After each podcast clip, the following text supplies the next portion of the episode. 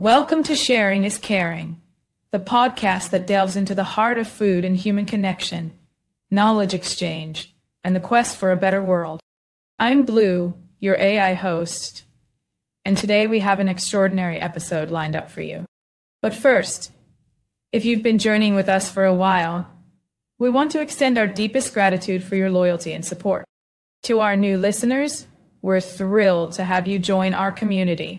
Don't forget to hit subscribe to stay updated on all our enlightening conversations. Now, let's set the stage for today's dialogue. Today, our main host, Federica, a scientist, a podcaster, and then a visionary. She's here to unravel the threads of technology's impact on our lives, from the food we eat to the stars we gaze upon. So pull up a chair, pour yourself a cup of your favorite beverage, and let's embark on a journey of discovery together. And remember, if you love what you hear, show us some love by subscribing and sharing with friends. Now let's dive into the conversation. Let's go. Hi, Federica. How are you? Hello. I'm doing great. Thank you. Thank you for having me. Uh, thanks so much for your time, your precious time. Uh, it was hard to get you on the show, and we made it. So thank you very much, and uh, it's deeply appreciated. Oh, was it? I'm sorry, it was. I didn't have that impression. Actually, your invitation was very gracious, considering that I deal with science, but not food science specifically. So I was uh, flattered that you actually wanted me on the show, and I accepted immediately. No, well, anyway, uh, thank you so much. That's the message. Really appreciate and uh, glad to get a piece of you. My pleasure. So, Federica, how about you introduce yourself to our listeners? Gladly. Uh, my name is Federica Bressan, and I'm based in Italy. I'm Italian, and I'm currently based in Italy, but I've been abroad many years working as a scientist. I am trained in computer science and music and the arts.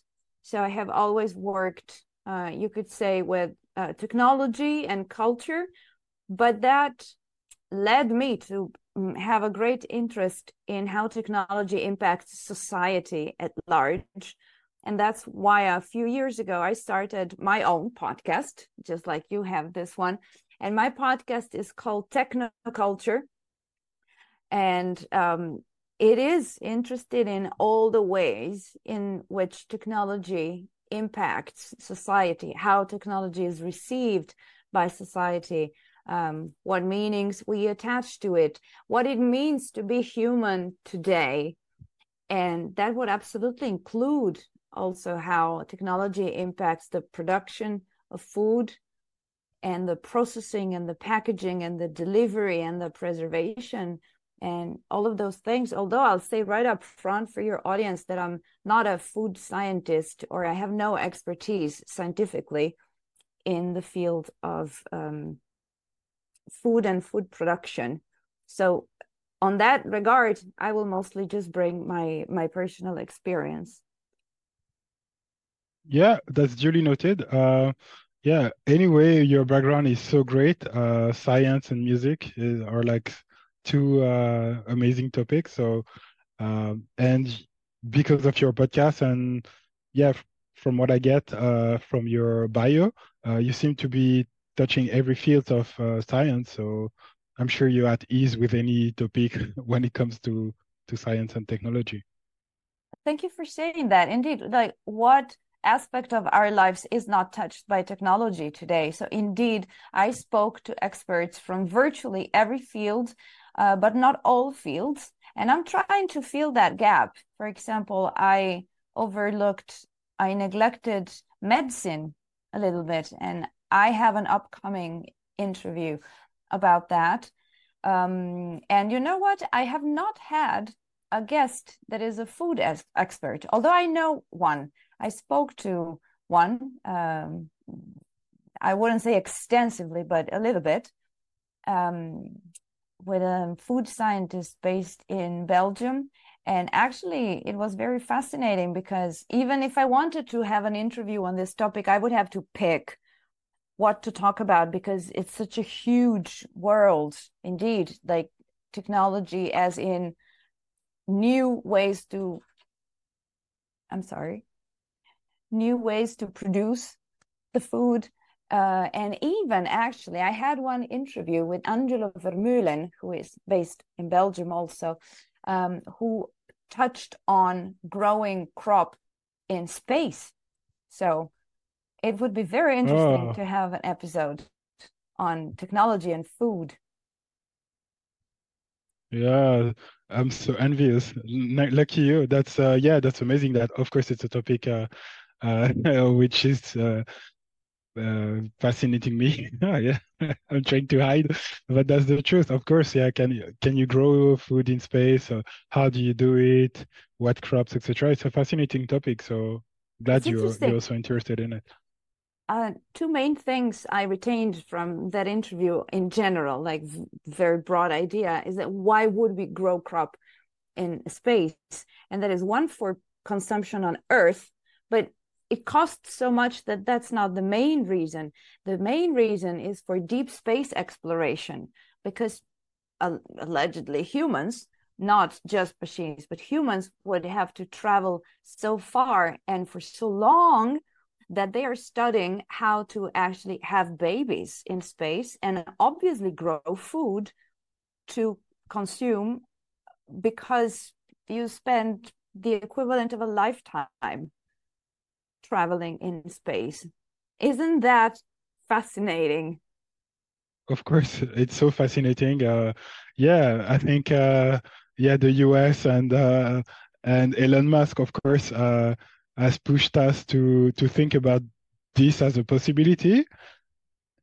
And uh, yeah, that's great. So yeah, we might want to think about all the scenarios, like uh, growing food, having babies, and uh, everything. So of course, it's amazing. It's a it's a great topic and uh, yeah, I hope it, it becomes uh, yeah hotter and hotter uh, the next few years.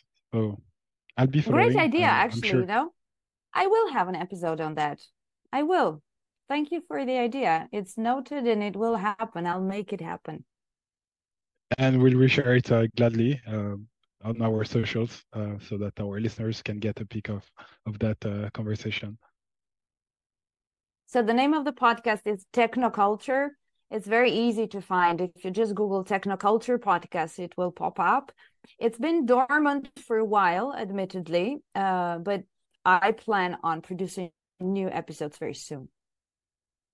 Cool, good stuff. I think uh, yeah, as you said, uh, technology is what aspect of life these days uh, is not impacted by technology, and between scientists and uh, and uh, general public and society. Uh, it's a it's a very long co conversation and deep topic, which uh, I try not to uh, go into. But um, yeah, yes, technology and science are like driving societies forward um, these days. And um, food, of course, uh, is impacted by uh, by by uh, by technology and, and science. So yeah, um, it's everything now. Everything's about technology and science. And we kind of need food, so it really touches everyone. Sure. That um, science doesn't seem to to make so much uh, to make so much. Um, I mean, the science uh, with food, um, the study of food, to, to be exact, um, has not reached so much society. When when I what I mean by that is that um, we are still stuck somehow in um, beliefs from grandmother, etc., uh, Hmm. about food, and uh, those beliefs are less and less grounded in science. So yeah, that's really um, one striking point uh, that I find, and uh, yeah, I wanted to have your opinion on that.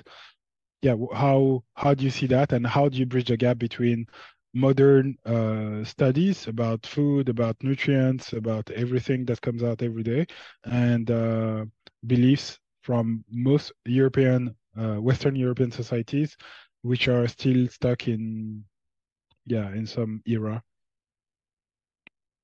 That's a very interesting question. And I hope I can give an answer with some substance, even if I'm not a food expert, because I have dealt with science enough to know what you're talking about when you talk about the relationship with it, with it uh, between science and society. And food is a very sensitive topic, possibly more than others, precisely because we all eat every day and it's easier to hear something about science in certain fields that don't really touch us every day because at the end of the day who cares? Or if it's gross or it scares us or we don't understand it we can go on with our lives. But when we hear about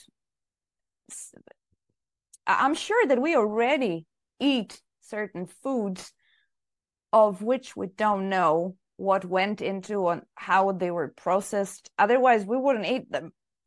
So, if we hear too much about research um, in this field, and I mean, don't get me wrong, it's very broad. Research touches on many, many different aspects, but you see, it's like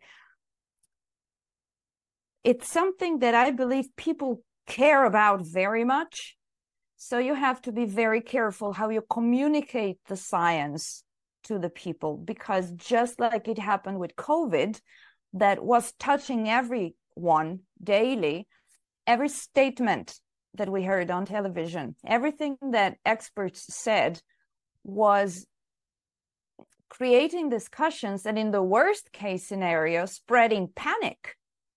I believe that food is an equally sensitive topic, just like COVID was, or talking about viruses, talking about vaccines during COVID. It's a very sensitive topic. And I believe, just like for many other scientific fields, that you should be, um, I would say, careful in the way you communicate your science to society, but also very to do it consciously to know why you're doing it exactly. Is it to steer public opinion? Because you know that by educating people, they will make better choices. Or is it just for the sake of education, you know, curiosity, uh, general culture? These are different things. And I believe that food is such a sensitive topic that I prefer to see less discussion about it rather than a bad discussion about it, precisely because it's something we all do every day.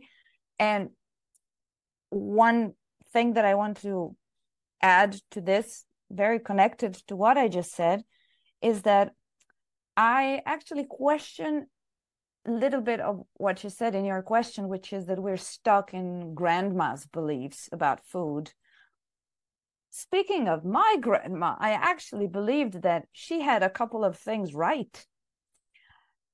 They, it was different, and they also, you know, suffered hunger during the war in a way that we cannot imagine.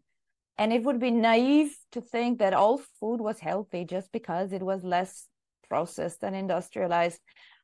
Yet as a general statement, I think you can say that food in general was better in my estimation in in quantity and quality than what I see around me today. Right? Uh, so I hold the knowledge that my grandma passed me down in great value. Ah, you're like that, that too uh, I'm not stuck with that. I okay, yeah, I'm, I'm, I'm critical of it. I don't eat like my grandma, but some things I think that the old people had them right.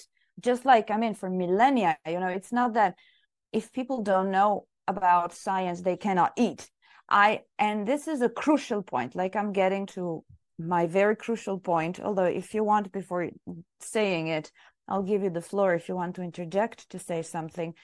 just the last thing that I say to, to close this part of my answer um, is that I believe that between my grandma, grandmas, and ourselves, there has been one generation in between that greatly lost that knowledge or common sense. Uh, the food that is available around us, and of course, I'm only talking for where I live. You can say for Europe. I've lived in North America shortly, but you understand, of course, the context. So, Italy, sure. Europe, the food that I've seen available around me in my lifetime, I'm 42, has changed dramatically. And I'm very sensitive, very sensitive to this topic. I've seen how people's eating habits have changed and also what is considered in or lame or what is cool and what is frowned upon. It has actually changed. I'll give you just one example. When I was a child and we would go somewhere, uh, it was quite normal to actually pack some food and bring it for the day. We knew that food would be available, and I'm not talking maybe a restaurant, of course, but eating on the road. If you're on the highway for the whole day, you would pack some food and bring it from home. You get organized, you bring it from home. It's cheaper, it's better. But now, everyone, 99%, leaves home without any food packed because it's obvious that you're just going to stop along the way and buy something on this places along the highway where the food is very expensive not so good not always so good. Choice is limited. Uh, oftentimes it's a fast food um, option.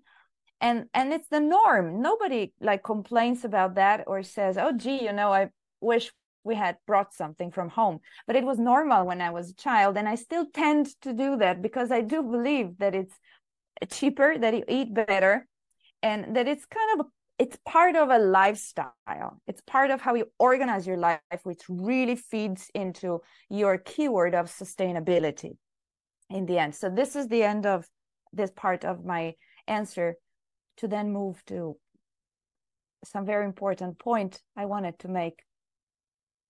What do you yeah, think? it's amazing. I, I definitely agree so much.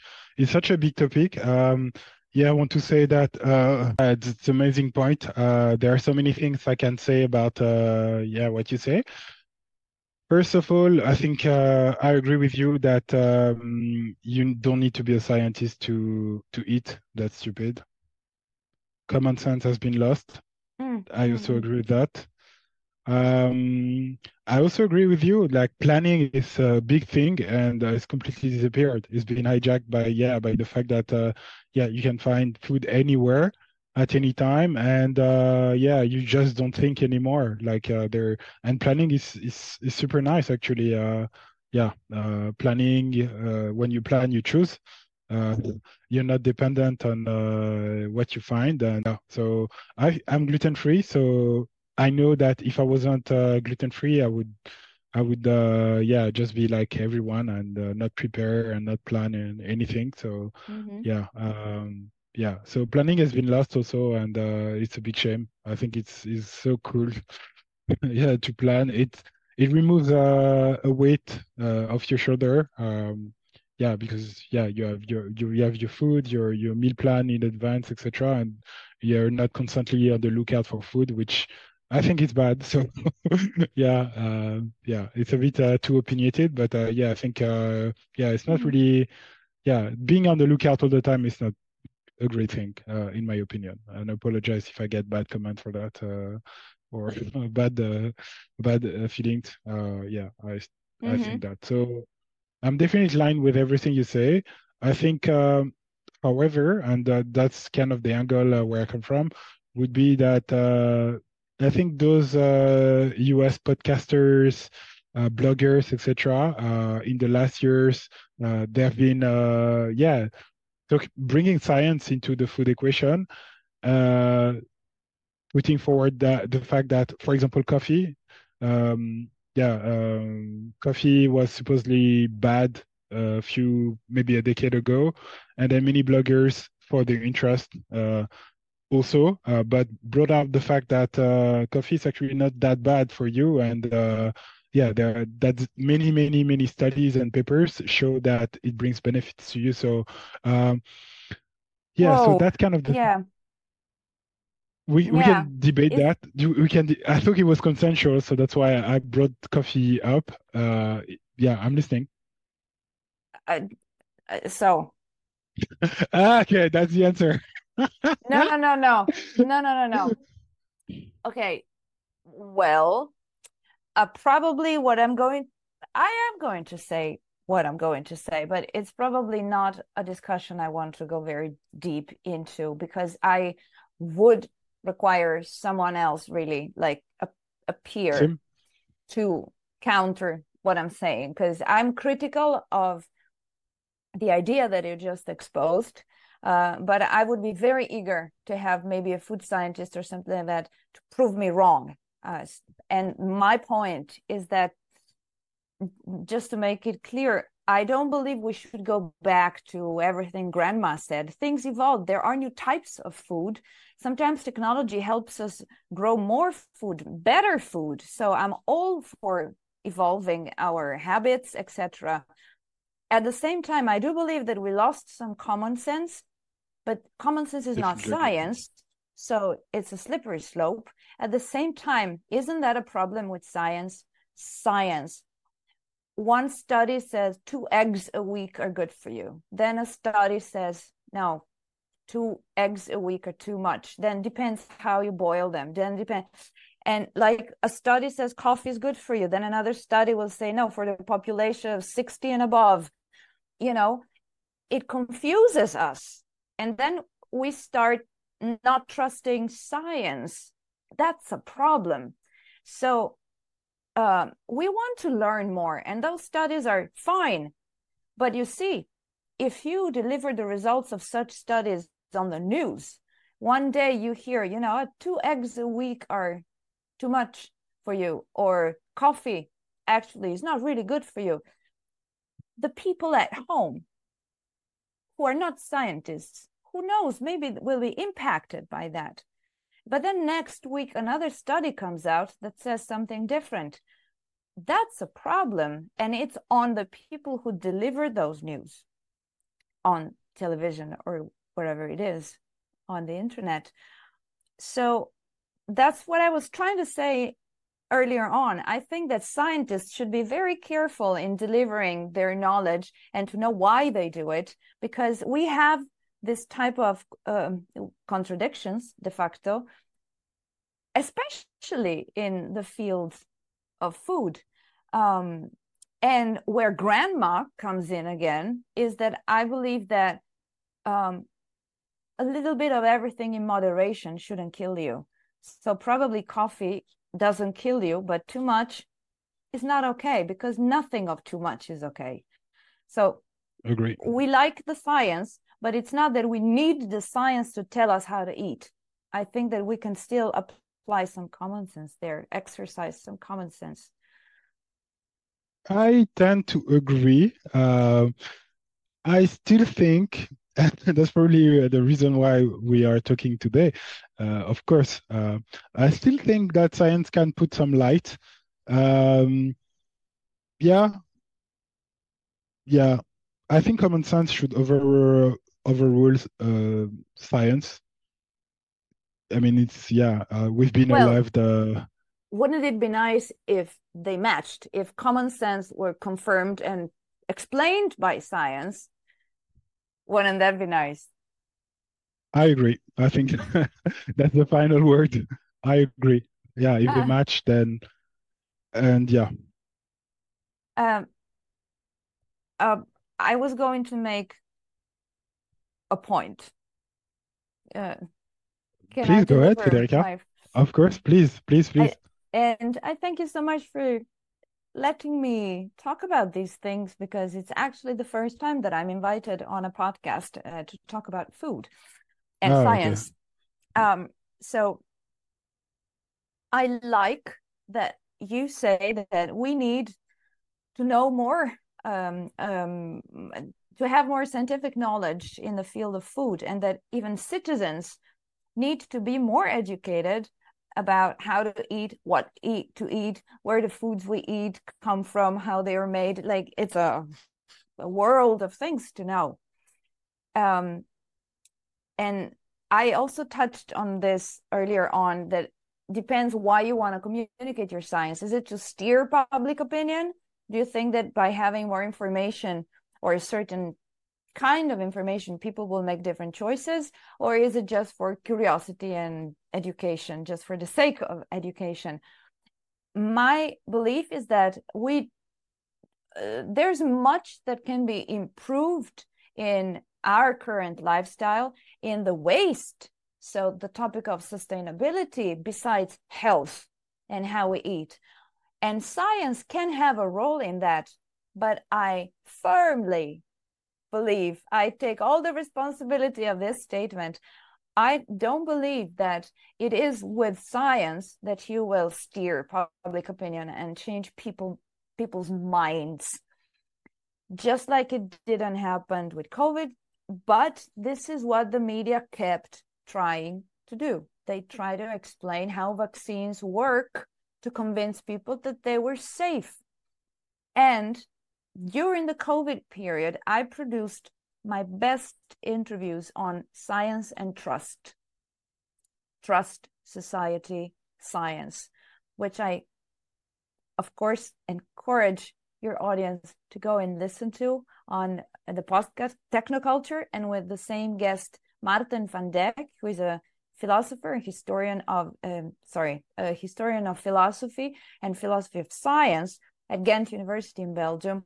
We ha- also have some um, interviews independent of technoculture uh, about trust and science. And we debate this extensively. Actually, you know, he explains it very well. I just ask the questions.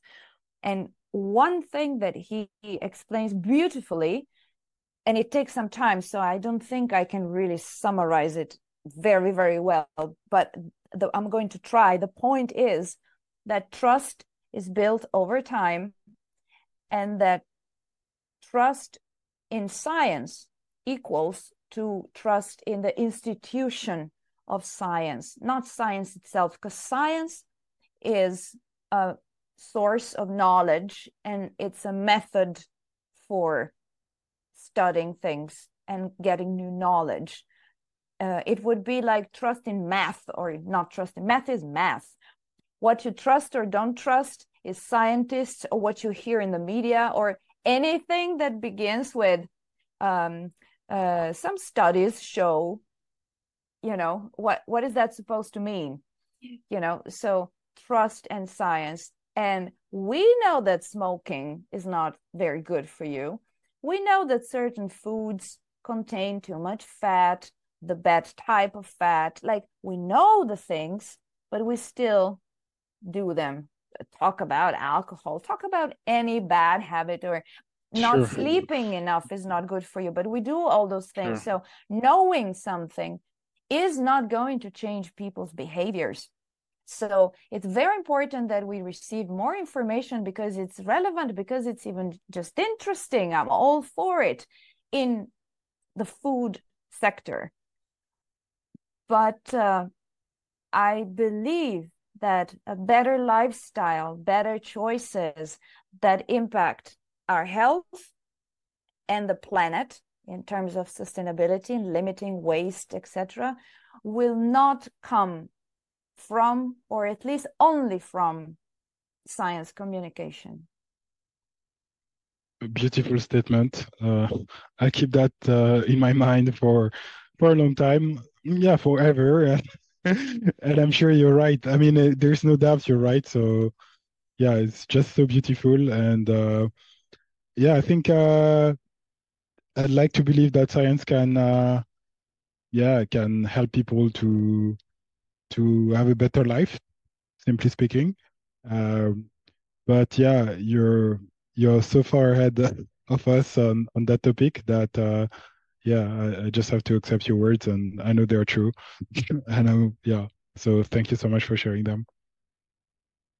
Uh, thank you, thank you. Um, What do you like to eat, by the way? What I like to eat? Yeah. Um, well, I I think my my diet is pretty simple, to be honest. And actually, yeah, if you want to go there and talk about me, at least now in my life, it's not always been the same. I eat at home a lot. I am home a lot. Um, and that helps me save money because I do grocery shop. I go grocery shopping and then cook at home for the most part. Nice. I sometimes eat out. Like, you know, I I mentioned earlier it's a sensitive topic for me, food, meaning um it's close to my heart. That's what I mean. And I'm very aware, very aware of it. Uh, because growing up, I think that I was passed um, on uh, from my uh, my my grandma, for example, and it is the case that I, for the most part of my childhood, grew up in the same house where also she was, which is not always the case. But I literally lived with my grandmother, uh, so I learned a lot from them. I inherited something good, uh, but also bad habits, dash other things that interfere with just eating and seeing food as fuel and culture, but also a language. So, all the psychology around it. And I developed an eating disorder. Um, so, I had to relearn, reprogram myself to just, yeah, um, to eat for for the nutrition of it because we need food to eat damn it and uh, just in recent years i improved the quality of what i eat or I, I yeah i mean i'm very aware of that topic and to make this answer a bit short i mean to go to the point right now in it's okay, my we life have time.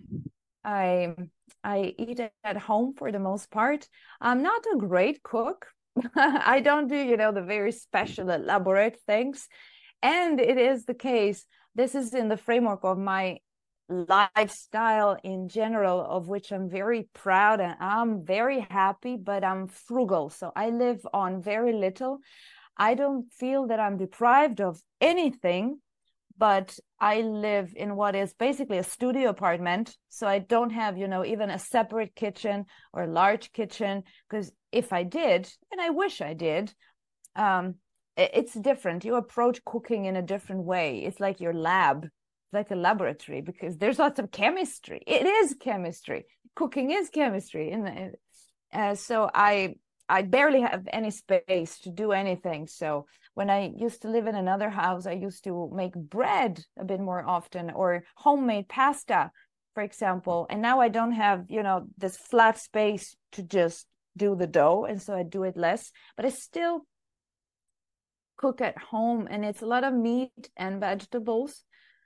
I eat, you could say everything. I eat everything. There's nothing I don't eat except recently I eliminated initially er, completely and then i make exceptions let's say all dairy products and i tend to avoid in fact bread and any everything that has flour in it basically Okay. so i would rather eat uh cereals a lot C- cereals um, potatoes and meat and vegetables a lot. I can eat yogurt.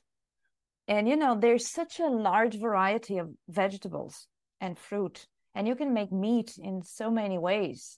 I eat pasta occasionally. Occasionally, I love. Yeah, I'm Italian, but I don't eat pasta every day. Yeah, of course. And I make soups. I love making soups, and then I put them in the refrigerator so they last longer because it's not easy to cook for one.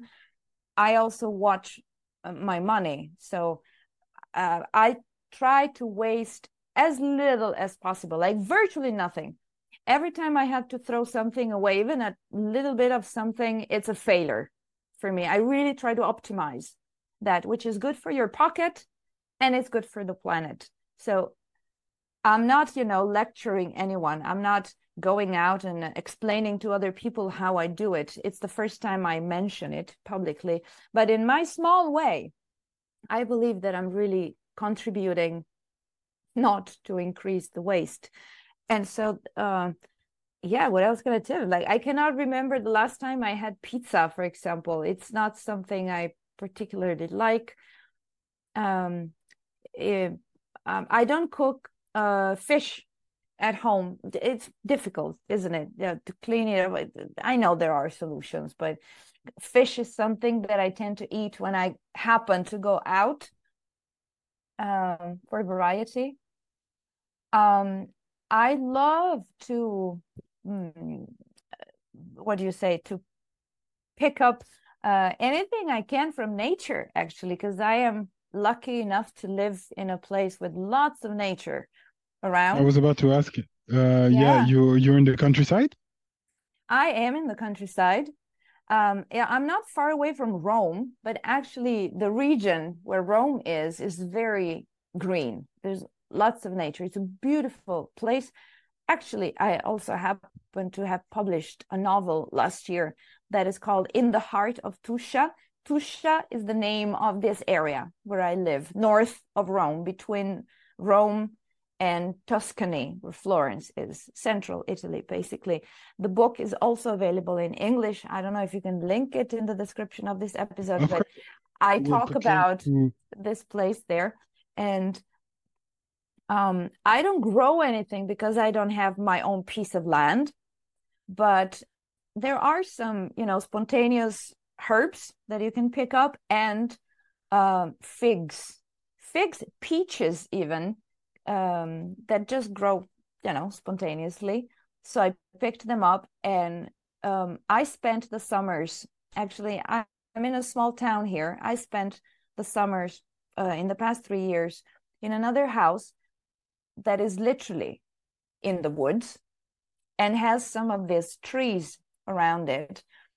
Um, and I can tell you that there is nothing that beats walking outside in the morning, just waking up and seeing this beautiful, uh, you know, landscape, walking up to a fig tree or a peach tree, picking the fruit from the tree and actually eating it right there, and then going back inside and having coffee, you know. So I don't know how healthier I can get than that.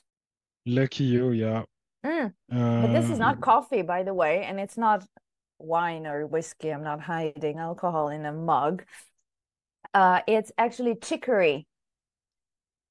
So it's something from a plant. It's not coffee because I try also to limit my coffee consumption.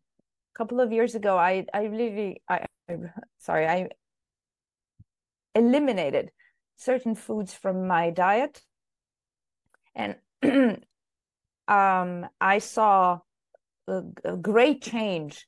So uh, that you know that's a whole other interesting thing to talk about.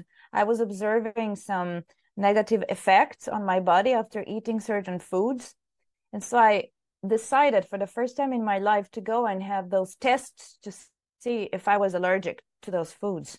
And it turns out um, that I'm, I'm not allergic because allergy is a term that medicine understands and it refers to a reaction of, our, of your immune system. But then there is this other word that actually medicine does not recognize. It's not a medical term that is um, in Italian. Um, I cannot swear the same as in English that you're intolerant. Well, yes, you say lactose intolerant, so that you don't process well. Gluten, gluten. Gluten, yeah, exactly. That's For what example, you said. I don't process well. You you don't process that food well, but it's not an allergy. It's a different thing. It's a metabolic thing. The other one is an immune um, system thing. So I'm not allergic to anything that I know of, but I was having these reactions with milk, and turns out by doing these tests, also coffee, peaches, strawberries, uh, cashews and peanuts and um, cacao, so for chocolate. And I was shocked. I said, What? And I eliminated, I got rid of those foods a hundred percent. Then I went to a nutritionist um, in Belgium once because having eliminated all of those things, I didn't know what to eat anymore and I was hungry. So I went to him and I said, okay, I don't want to lose weight. I'm not here for a, you know, a diet to lose weight. I'm here actually to know what I can eat because I'm hungry. And, you know, if you take cheese out because it's dairy and then milk, so you have something, you know, that you like in the morning or you know in italy we have cappuccino maybe even after lunch or so. And milk is also in ice cream. I mean it's in many many places. So if you get rid of that it's a lot of foods that you cannot eat anymore. And i used to eat a lot of cheese before. Um, and then all flours you see so no bread no crackers no grissini no pizza and even no pasta at that time because it's the same type of weight weight right? I eliminated all of that and i said okay what i'm left with is meat all types of vegetables and it should tell you something that hardly ever anyone is allergic or intolerant to any type of vegetables so they are good for you since the beginning of time. Um, and cereals potatoes uh, and i went to him to know what to eat and so he made a plan and i found out that very easily I could plan my meals and I would not be hungry later on, even without eating, you know, the bread or the cheese that I was used to. I would not be hungry. And that almost shocked me because I never thought that I could feel so well by eating those foods in that amount. And it wasn't a diet to lose weight at all. Like I was eating anything I wanted, but I saw a drastic change very much a change that if i if i shared and i went to it which i'm not going to go into it now would be just my experience no science at all but then again when i was asking questions about these foods about you know the enzymes that adults allegedly don't have because we're not supposed to have milk anymore like babies and etc science doesn't really have all those answers and convincing answers. Will i ever be able to reintroduce in my diet? Is it okay if i eliminate milk for a year two years? Can i eat that type of cheese a little bit? You know there are no clear answers about it and even the expert so i'm quoting the nutritionist but also my um, medical my general doctor that i consulted they said you have to try. So it means you have to listen to your body, which I did. So for two years, I eliminated those foods because I believe that I was not eating very well probably before. And to really clean your body, you cannot just reduce the amounts of certain things. You have to eliminate those. And for me, it was about two years. And then, interestingly enough, it was my body that asked me, if you will, certain types of things. Like I remember one time really craving pizza, which never happens to me. And I just thought, you know, I really like like a treat. Like I really like a slice of pizza today. And so I finally went out and took it. And I thought that's not gonna kill me. And I had it, and I almost felt like it, it's a feeling. It's a feeling uh, that that I was, um, what do you say? I was, it was being broken down by my body. It was merging with my body differently than it used to do before, before the two years that I had been clean. And in fact, now, especially for breakfast, like, you know, Italians have cappuccino and the croissant. How am I going to live without that? For two years, I didn't have that at all. But now, on occasion, because normally I would be at home, but if I go outside, I love to take a cappuccino with milk, with coffee, with a croissant next to it, which is all the three things that I eliminated. But it's just that. And then I don't indulge. I will absolutely not eat cheese. I will, you know, you get the point. And I find that I don't see those averse reactions to these foods anymore. Now, this is a recipe that I could not just say to other people, do like I did and it will work out. Unfortunately, you really have to try it on your body. But that's where common sense comes back in. That ability to decide for yourself based on what feels good and maybe informed by scientific knowledge, but it's not science that's going to tell us how to eat because this has this type of fat and this has this type of carbohydrate. We are going to eat this or that.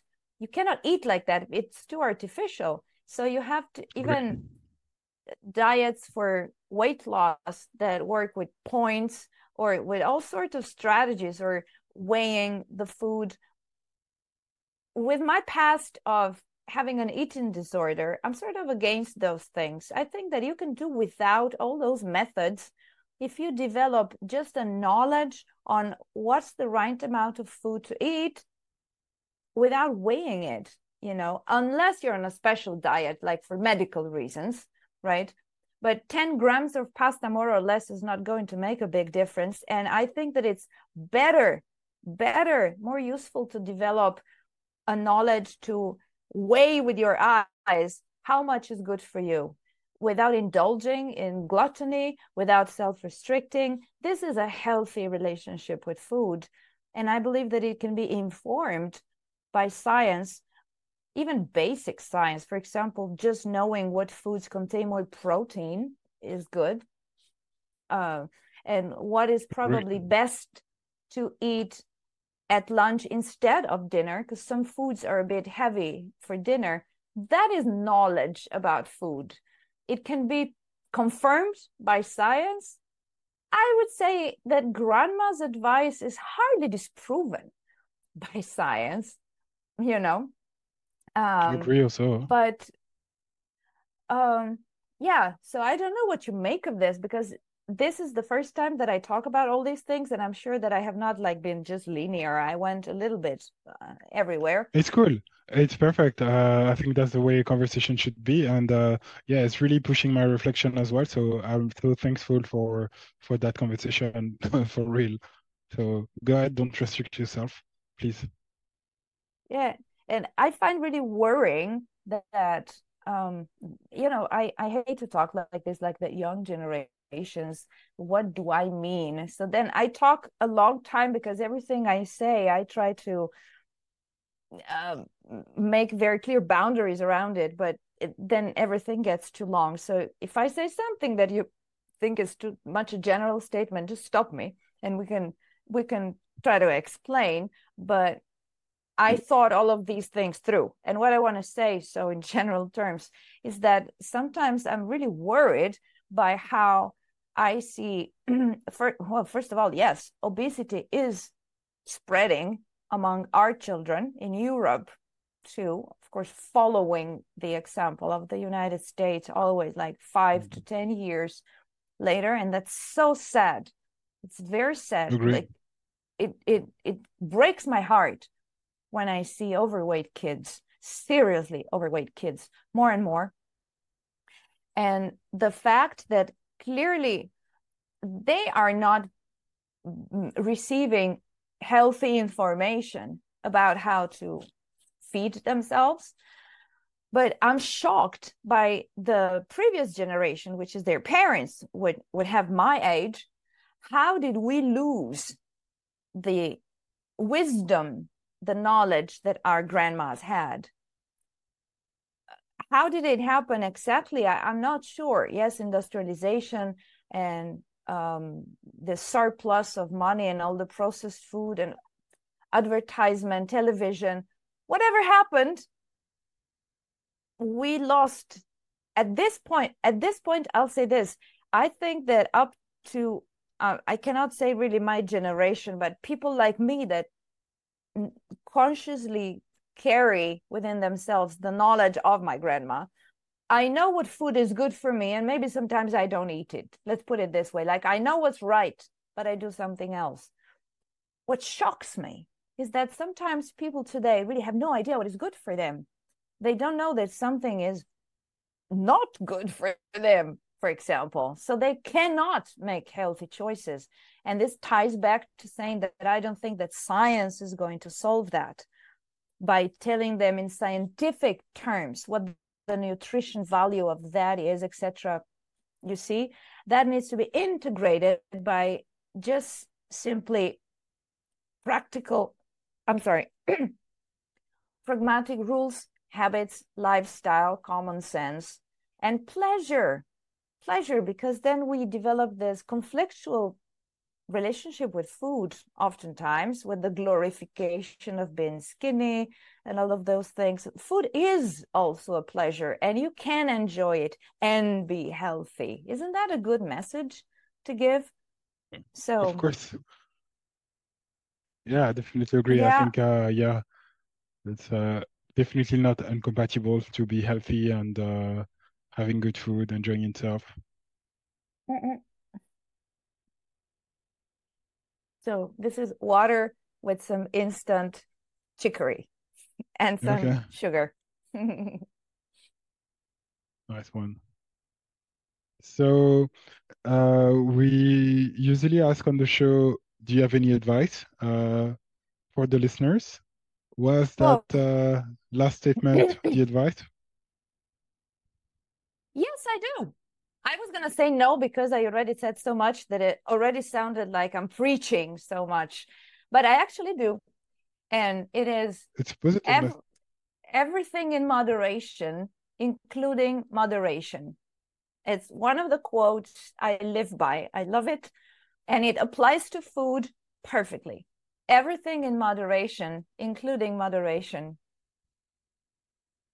Great piece of advice. Thank you so much, Federica Bressan. Great. Yes. Thank you so much for having me on. This was very interesting. Thank you for being on the show. Um, yeah, it was a great conversation. Uh, yeah, there there was no hidden. Uh, uh, I didn't hide anything. That's really how I think, and it was a yeah a very frank conversation. And uh, you obviously had uh, a lot of thought about this topic, so yeah, nice to hear and to exchange. Uh, I'll yeah I'll take away a lot of things from that conversation. Thank you. And that brings us to the end of another insightful episode of Sharing is Caring. It's been an absolute pleasure to guide you through this thought provoking exchange. Today, we had the privilege of exploring the fascinating world where technology meets our daily lives with the thought provoking Federica. We delved into the impact of technology on society, the nuances of food science, and the importance of maintaining a balance between tradition and scientific understanding. Before we part ways, we'd love to extend a heartfelt invitation for you to become an active member of our community. If today's episode sparked curiosity, inspired you, or simply made your day a bit brighter, consider subscribing to our podcast. Your support means the world to us, and it helps us continue to bring you compelling content. Plus, five times the year. Ah, We'd be over the moon if you could leave us a review. Your feedback not only warms our hearts, but also helps others discover our show. To summarize the main learning from today's episode, we've learned that while science offers invaluable insights into the food we eat and the world around us, it's the blend of knowledge, common sense, and personal experience that truly enriches our lives. Federica reminded us that moderation is key, and that sometimes the wisdom of the past, like that of our grandmothers, can harmonize beautifully with modern scientific understanding. It's not about choosing one over the other, but rather integrating both to lead a balanced, healthy, and sustainable lifestyle. Remember, dear listeners, everything in moderation, including moderation. Let's carry this message with us as we navigate the complexities of life and the ever changing landscape of technology and food. Until next time, keep sharing, keep caring, and continue to be the wonderful, curious souls that you are. Goodbye for now.